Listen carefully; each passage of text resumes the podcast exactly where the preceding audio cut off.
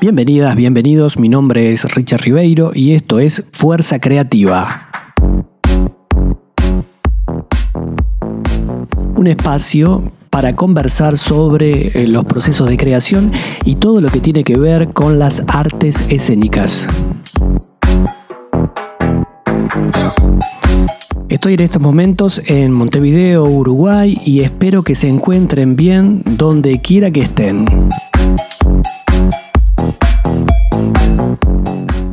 Pero en el capítulo 14 de Fuerza Creativa no estoy solo. Estaremos hablando con Roberto Suárez, que es actor, director, dramaturgo, una de las personas más influyentes en lo que tiene que ver con la técnica teatral. Estaremos hablando de cómo hace sus espectáculos, cómo piensa sus obras y qué piensa en general del teatro. Espero que lo disfruten tanto como yo lo hice. Vamos ahí.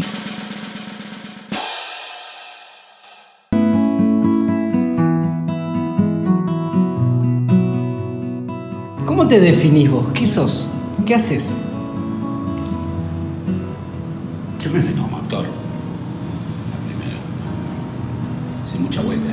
Por más que me dedico más, capaz que a dirigir o a escribir, no sé qué, pero me, en un principio soy actor. Cuando te presentás... Bueno, ya a esta altura no sé, porque también como estoy laburando pila en estos temitas, ¿viste? más de pantalla. Este, laburo más eh, como actor de, en, en el cine que en el teatro, en definitiva. Para vos, ¿cuáles son las diferencias entre ser actor, director, escritor?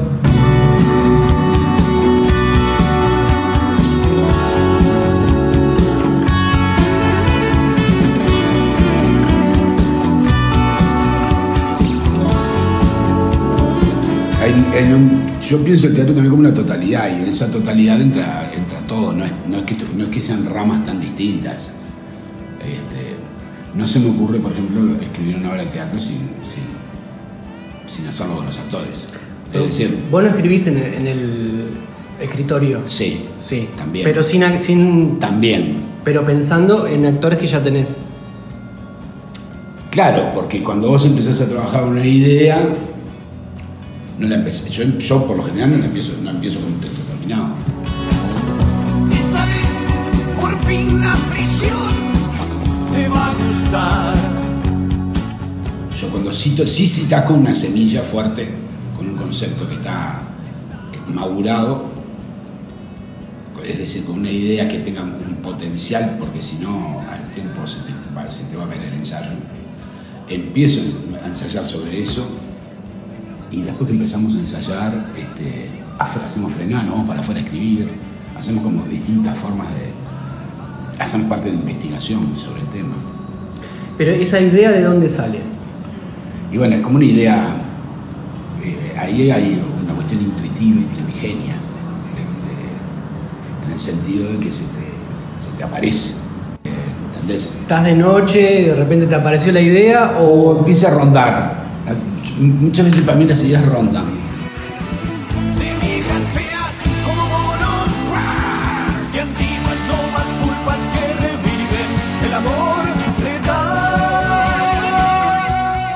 ¿Viste? Empiezan como a, a- a- empieza una maquinita a perseguirte hay alguna de, de- de las obras que te acordás que, que te pasó eso? en todas. En todas te pasa algo así. Por ejemplo, en el bosque, para ser bienvenido a casa, nació en el bosque de Saya. Pues yo estaba mirando obra de atrás y dije, pa, qué bien que están actuando ahí atrás. Ahí va. Y ahí, y ahí empezó el, el murmullo. Después, y ahí empecé con los mapas. Bueno, ¿qué pasaría si, este, si fueran en, en dos días? Entonces después empezó una maquinaria que era, bueno, entonces el público ve menos tiempo del que, del que ve más tiempo que el que el actor actúa. Y ya nos arrancamos con una, una, una temática más temporal. Porque eran en tres planos, en dos planos, y después terminó siendo en dos, principio eran tres.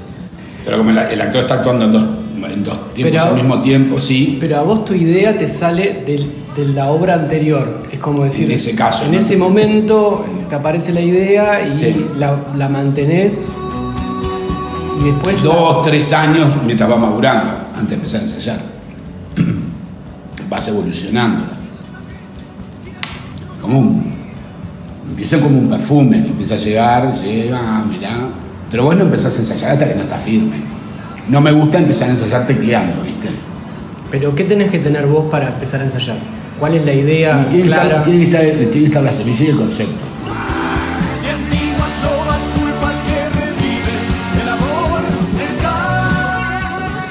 Tiene que estar el, el fundamento. Para después poder. Después podés cambiar. Podés incluso una trama es muy fácil. La mayoría de las veces arrancamos con una especie de trama también. Pero esa trama es la que cambiás. Es lo menos interesante. Lo interesante es el, el centro. Pero y para vos, porque eso es muy eh, es como personal, ¿qué es interesante? Para vos, ¿qué tiene que ser interesante? Bueno, pero entonces ahí está relacionado con lo eh, con la posibilidad de que te genere eh, lo que le llamamos el- la primeridad. ¿Perdón?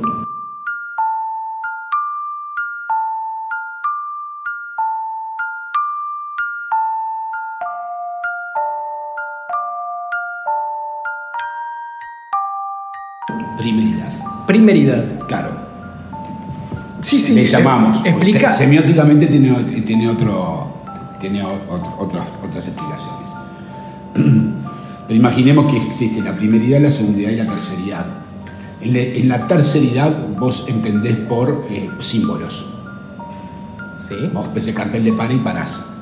En la segundidad, vos eh, entendés por, la, por, por el nombre de las cosas. Esto es un termo, esto es una mesa. esto es- Y la primeridad es como, si yo te dijera que es la sensación de cuando eh, te enfrentás a lo nuevo. Entonces vos no tenés la chance de nombrarlo.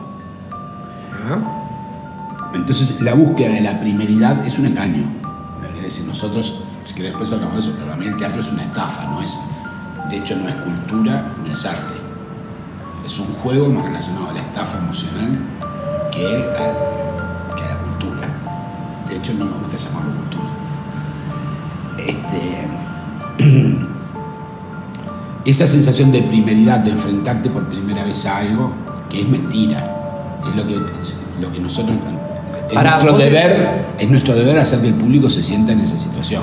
Vos decís que el que se enfrenta por primera vez a algo vendría a ser el público, pero en realidad el actor o el, el- el grupo creativo genera que pase eso, digamos. Sí, pues. pero además cuando yo te cuento la historia, vos como actor, tengo que generarte un mínimo de primeridad que vos digas, ah, qué bien, que, ah, no la había visto.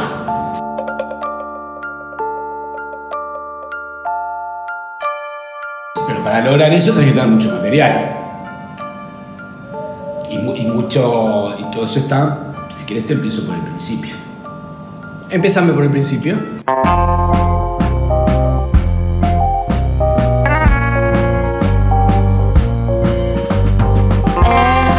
Comme les ma voix quand je me réveille. Trop de bruit, pas de lumière, je me rendors, prénom de mon père qui me rappelle. Je suis en retard, je suis en vie, je me roule par terre. Este, porque entonces, mira, hay una historia de, de Harry Houdini, una historia no es, una, esto es un hecho real. Harry Houdini, que era un escapista famoso, lo tenés. Sí, sí, Harry Houdini, sí, el, el que se, se ponía los, los candados y se tiraba al agua. Que no es Robert Houdini, que era el otro mago primero. Harry Houdini tenía un número, llegaba al teatro, un teatro es, imagínate, en no sé, 1930, supongamos. Él llegaba al teatro, este, el público estaba sentado y hacían entrar, pues, que era su número más espectacular, la eh, cámara de tortura china. Entonces era un acuario de uno por uno, de, de base, una piscina, digamos, uno por uno y luego para arriba de dos metros, ¿no? Entonces él lo que, lo que iba a hacer, él, iba a estar bajo el agua durante un tiempo X que era demasiado, ¿no? Pero esto empezaba así. Ponían un cronómetro, reloj, el reloj se empezaba a mover. Y él le preguntaba, y él le decía al público que contuvieran la respiración, a todo el público. Entonces el público aguantaba unos 30 segundos, levantaba la mano y él le decía, muerto. A los 40 segundos otro levantaba la mano, muerto a los 50, muerto, 60 segundos, muerto, muerto, muerto. Hay que máxima posible, lo máximo serían un minuto 20. Al minuto 20 estaba todo el público muerto.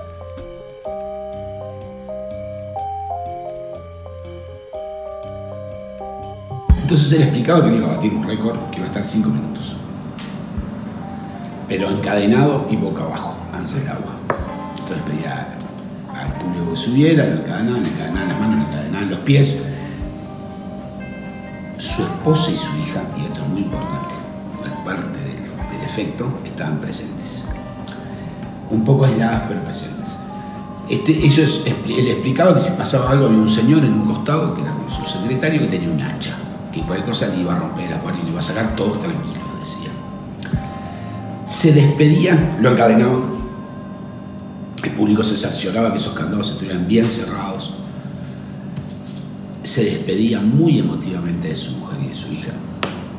Con una grúa lo levantaban boca abajo, Sí. lo metían dentro del acuario y le colocaban los- las cadenas. El reloj comenzaba a moverse. Pasados los 30 segundos, el público todavía no sentía nada, no sé qué. Al- a los 45, 50 segundos más o menos, vemos que él boca abajo hace una bocanada que se le escapa un chorro de aire y en ese momento lo tapan. La última imagen que vos ves de él es un poco distorsionada. Minuto 10, minuto 20. Al minuto 20 ya había muerto todo el público. El reloj sigue funcionando. Minuto 30, tensión. Dos minutos, tensión. Dos minutos 10. La mujer se mueve en el asiento. La hija le dice algo, una hija chiquita de 5 años. Dos minutos y medio. La niña comienza a llorar bajito. Tres minutos. Ella sube al escenario y habla algo con el hombre del hacha. El hombre del hacha le dice que no, que no se preocupe. Y ella baja. Tres minutos y medio. El público empieza a moverse inquieto. Cuatro minutos. Algunos del público dicen, bueno, ella vuelve a subir al escenario, su hija ya llora, ella ya está llorando y ella discute ahora con el hombre del hacha. El hombre del hacha le dice que no. Hay un pequeño y mínimo forcejeo. Cuatro minutos treinta, cinco minutos, el público se empieza a parar y empieza a decir, por favor, sáquenlo de ahí, sáquenlo. Cinco minutos diez, se le había dicho que iba a estar cinco minutos, ahora son cinco minutos diez. Ya el público está desesperado porque lo saquen. El que no sale, la mujer que llora, el hombre agarra el hacha, va con el hacha y en el momento va a romper, aparece él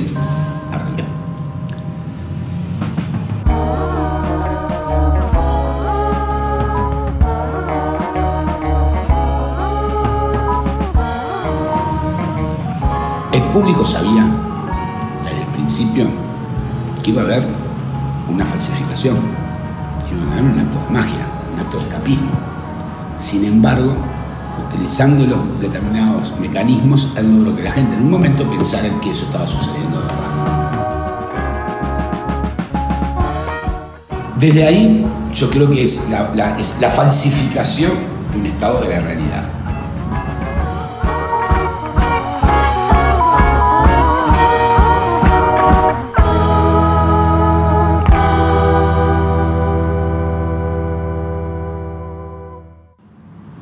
Entonces yo creo que el- el- una de las bases, yo creo, una de las grandes bases del teatro está ahí, en cómo nosotros falsificamos, cómo nosotros hipnotizamos al público para que el público esté, esté en una dimensión que no es esta, esté dentro de juego, jugando y porque quiere. Es decir, nadie bajo ninguna circunstancia en ese acto pensó que él iba a morir. Sin embargo, ¿Por qué Entraron dentro del juego. Porque tal vez puede haber, podría morir, o sea, está en un límite que vos no sabés dónde está la teatralidad o la realidad del asunto. Cuando vos vas a ver un mago, cuando vos vas a ver una obra de teatro, cuando vos vas a ver una película, vos sabés que no. Sin embargo, se genera el efecto de la simpatía. Siento con. Sí. Cuando se genera el efecto de la simpatía, ah, entramos todos, ya no soy yo, ya no importo yo, que es el mismo efecto de la hipnosis. Es decir, yo dejo mi yo para estar con el yo en otro lado. Para vos el teatro tiene que ver con eso. Y más Digamos. cosas. No, ahí empecé por el principio presente porque para mí no es culto, para mí, porque yo hablo de falsificación. Porque no necesario, no es, no creo yo que esté relacionado a, ni a la moral ni a la política correcta del instante que está viviendo el mundo en ese, en ese momento, ni a la falsa polémica forzada para generar este, polémica de, de discurso, para generar este, mayor cantidad de espectadores. Creo que es un oficio en el que es un oficio sobre todo de las grandes trucas en el que si uno las conoce, es más largo esto, ahora te conté el primer, No, está bien. primer bloque, pero es para desmistificar. Vos Es querés entrar toda- sacarle- pateando la puerta y diciendo el teatro es una estafa, digamos. Diciendo, Sí, no es una crean mentira. que No hay es- nadie en el teatro que pueda creerse su personaje. Si hay un actor que cree, se cree su personaje, está mal de la cabeza. No entendió el juego. Mentira lo que dice, mentira lo que da, mentira lo que hace, mentira lo que va. La mentira, mentira la mentira, mentira la verdad, mentira lo que cuece bajo la oscuridad.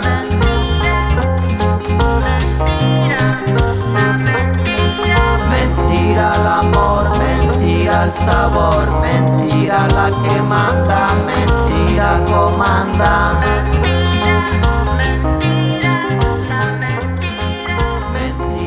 Hablamos de la, por qué es así, por qué la, la relación tiene que ser de determinada manera con el público. Porque si no ya entramos en... todo está enlazado.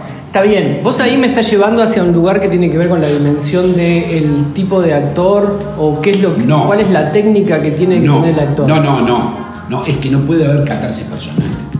Toda esta cosa que se habla de la, eh, los recursos emotivos, los personales, es todo eso que se que el actor tiene que creerse determinada cosa del personaje. Eso para mí están prohibidos.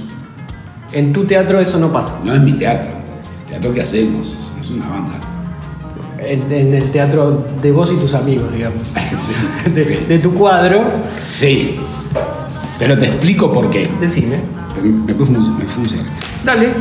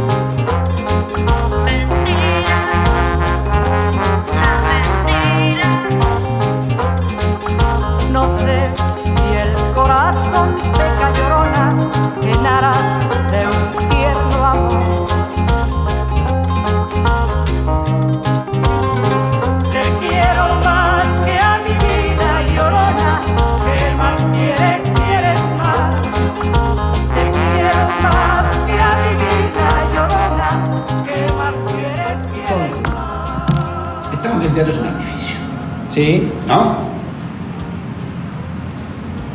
eso es lo que acabas de decir vos. Por eso. Pero entonces vamos un poco para atrás también. Entonces nosotros tenemos. ¿De dónde viene? ¿De dónde viene? Dionisio. ¿Estamos de acuerdo? Semidios. No Apolinio. Ajá. ¿Estamos de acuerdo? Estás hablando de, de Su madrastra lo quiere matar. Vos estás hablando de Grecia. Sí, sí. A mí me gusta que me cuentes los cuentos, dale. Cuentos. contame. Su madrastra lo quiere matar. ¿Estamos de acuerdo? No sé. Sí, claro. Y él es un borracho, un viejo borracho alcohólico que está fugado. Es lo antipolíticamente correcto. El, el- En tu historia está bien, yo, no, yo tengo otra historia, pero bueno, Claro. dale, contámela. este, entonces, no, porque yo quiero llegar a, a- por, qué, por qué sacarlo del lugar cultural. ¿Por qué? ¿Está? Decime, decime, ¿por qué? Entonces, su propia base, su propio nacimiento, no está en el, del lado de, la forma, de lo, políticamente correcto, del orden, ni de la belleza. Es otro tipo de belleza, que va por otros carriles distintos, que no son necesariamente de lo que estamos acostumbrados. Entonces, cuando nosotros nos ponemos a practicar este juego, llamémosle juego también. ¿Por qué? Porque no es.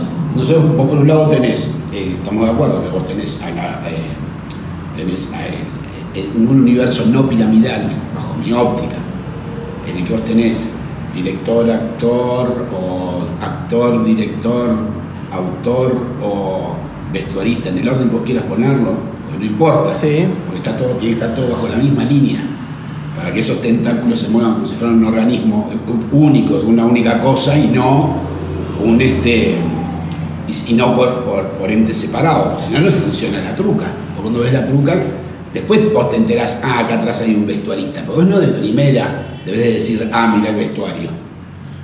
O, uh, se prendieron las luces. Vos entraste en un juego como espectador, en un pacto, en el cual vos vas a jugar y vos sos una pieza fundamental del juego. No existe teatro sin el público.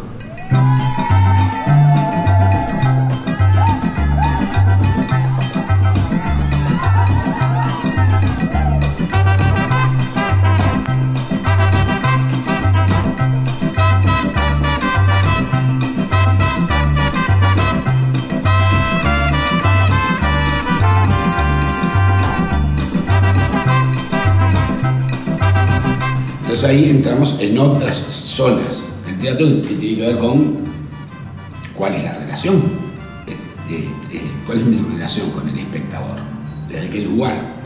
Yo creo que no es desde un lugar la, de- desde, lo, desde la cultura o del arte. No, quiero, este, ta- me encanta el arte y la cultura, pero quiero destruir un poco al teatro, al cual yo amo desde ahí, porque creo que a veces puede ser más linda esta cosa más barrosa, esta cosa más terrenal, como nuestro semidios que, que terminó en la tierra porque no tenía ese lugar en el Olimpo.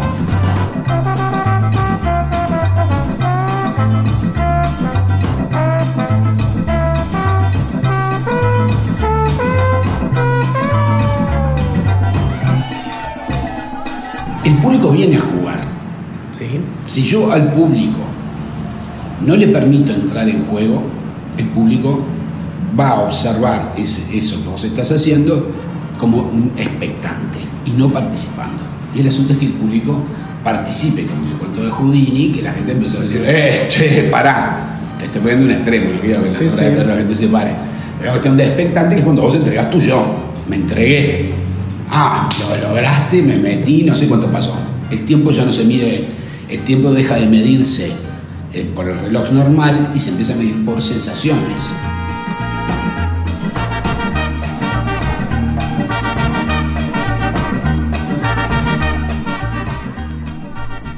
Se empieza a medir por climas, entonces capaz que un minuto empieza a ser de 10 minutos para el espectador, ya no es la misma, la misma temporalidad del tiempo real porque nosotros te engañamos tus emociones, que es a lo que vos fuiste espectador, vos fuiste a ser engañado. Vos cuando haces una obra de teatro no vas a observar una historia como si fuera real. Vos vas a ver un acto de ficción y si está buena te la creíste. Pero no, no que, perdón, te creíste el juego. Sí. Jamás te vas a creer que el tipo mató al otro. Pero Bueno. te creíste tanto el juego que lloraste. Pero ahí tenés, eh, te voy a preguntar dos cosas. Mm. Tenés, porque vos tenés un plano siempre Sí. sobre. eh, vos estás viendo un espectáculo que está montado en lo, Sí. en lo material. Los actores, la escenografía, algo que estoy viendo ahí. Mm. Pero generalmente te están contando una historia que no está ahí. Que tiene que ver con un cuento, ¿no? Como un- una No. especie de ficción. Eso es un error. A ver. Para mí. Dale. Porque el teatro tiene que pasar y ocurrir en el instante que está sucediendo.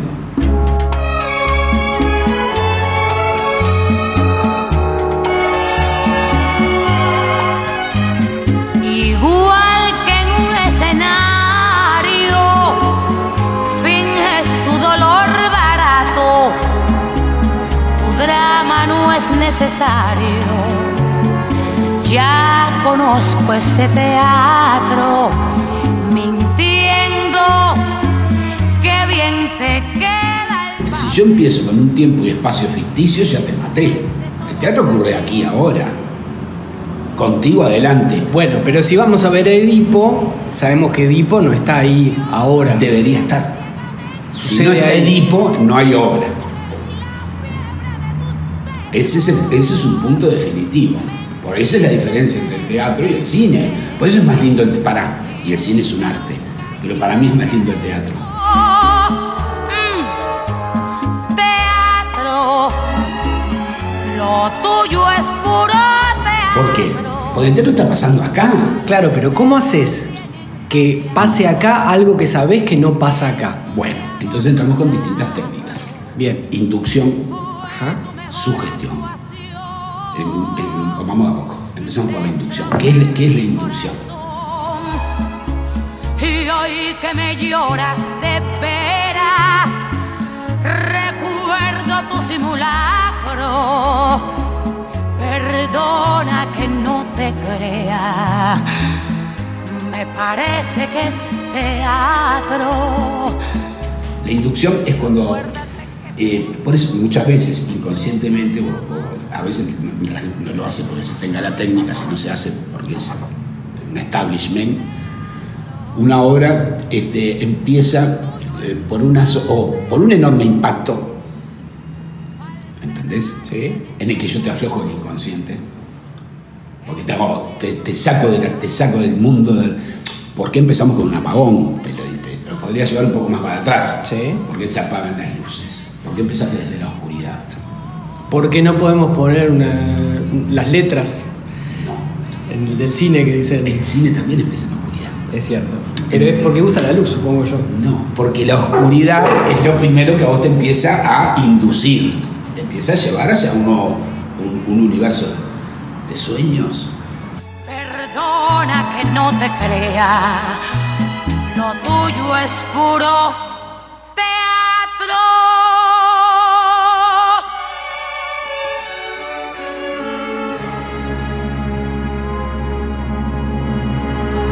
Lo que ocurre en un escenario nunca es similar a la realidad.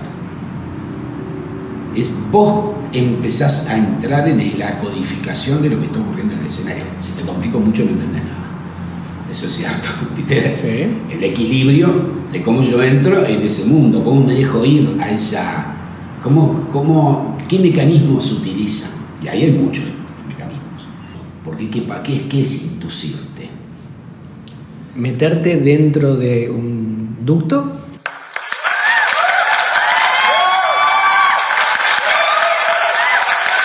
Bueno, sí. En- Entonces, muchas veces para ser, por ejemplo, vos para ser hipnotizado necesitas ser engañado antes. Que yo te coloque a vos en determinada situación, que vos empieces a creer algo que no necesariamente está ocurriendo, pero que sí puede ocurrir. Es decir, supongamos que todo, eh, un- una, una película y una obra de teatro son actos de hipnosis absoluto, ¿no? Vos, vos sos hipnotizado. Eh, De hecho, vos en la vida estás tres, cuatro veces hipnotizado.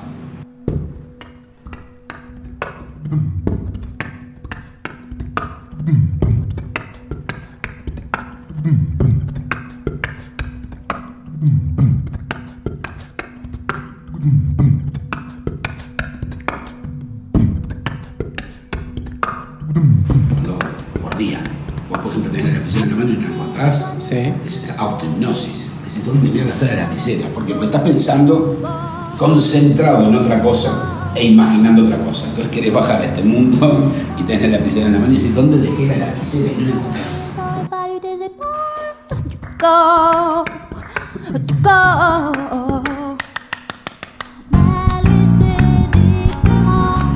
¿Me llevas? Sí.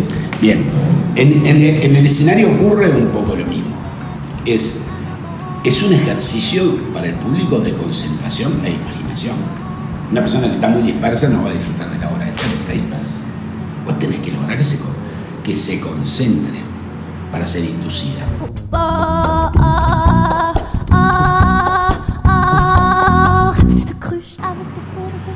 Entonces hay distintos mecanismos dentro de ellos.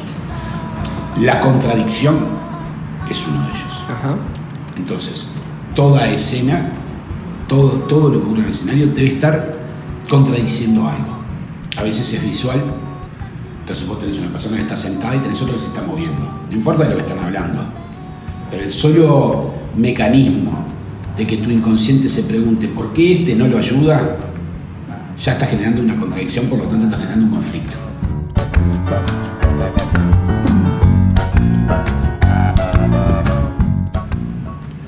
También puede pasar por las emociones.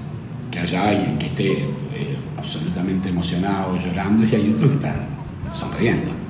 ¿Por qué aquel, se, por qué aquel sonríe ante este drama? Todas esas preguntas que hace, hace el espectador ante los secretos, ahora desarrollamos un poco el tema de los secretos después, ante los secretos que hay en el escenario es lo que genera la tensión. Mientras que los hilos invisibles entre el espectador y los actores estén tensos, la cosa funciona.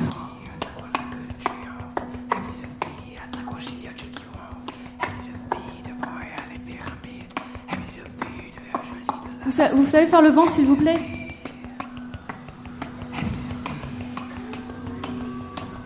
A veces hay que aflojar también porque si no es una, es una masacre. Si el espectador quiere saber muchísimas cosas que el actor no le dice, Siempre vos, vos, vos tenés que develar alguna información. Voy a dar un ejemplo. Nosotros estamos hablando acá y vos no sabés que yo tengo en el sótano tengo un muerto.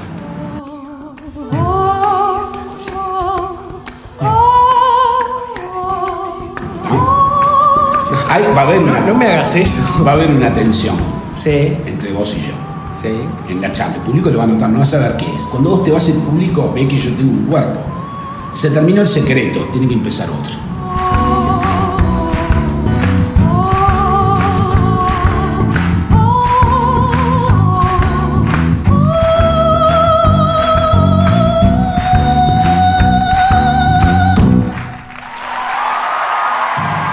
Decir, siempre tiene que haber una- un secreto. Para, un Sí. secreto, un secreto que el público quiera conocer Por supuesto. o intuya que puede pasar algo pero no lo sabe.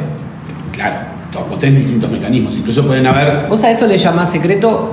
¿Puede Sí. ser intriga o.? No, sec- secretos que guardamos los actores con respecto al espectador. ¿Pero esos se develan o no se develan? Siempre tarde o temprano, vos- algunos no, pero la mayoría los tenés que ir develando porque es la trama en sí misma. Pasa a la trama. A medida que vos vas develando secretos, el espectador va diciendo, ¡ah! Yo, yo lo sabía. Pará, porque me interesa. Hay saber- actos de felicidad Me interesa también. hablar de trama. Sí. ¿Qué, ¿Qué es la trama y cómo la armás vos, la trama?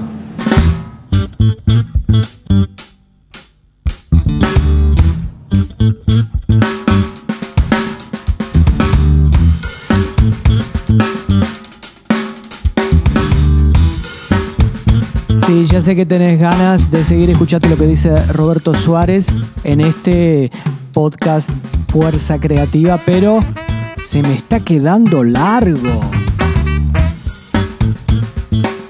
Entonces lo que pensé fue editarlo y hacer dos partes. Esta sería la primera parte, donde Roberto habla sobre la inducción y los secretos de su teatro. Y nos queda para la próxima hablar un poco de lo que tiene que ver con la sugestión de su teatro y con su trabajo en los barrios. No te lo pierdas porque está muy bueno. Nos vamos bailando. A mover las cachas.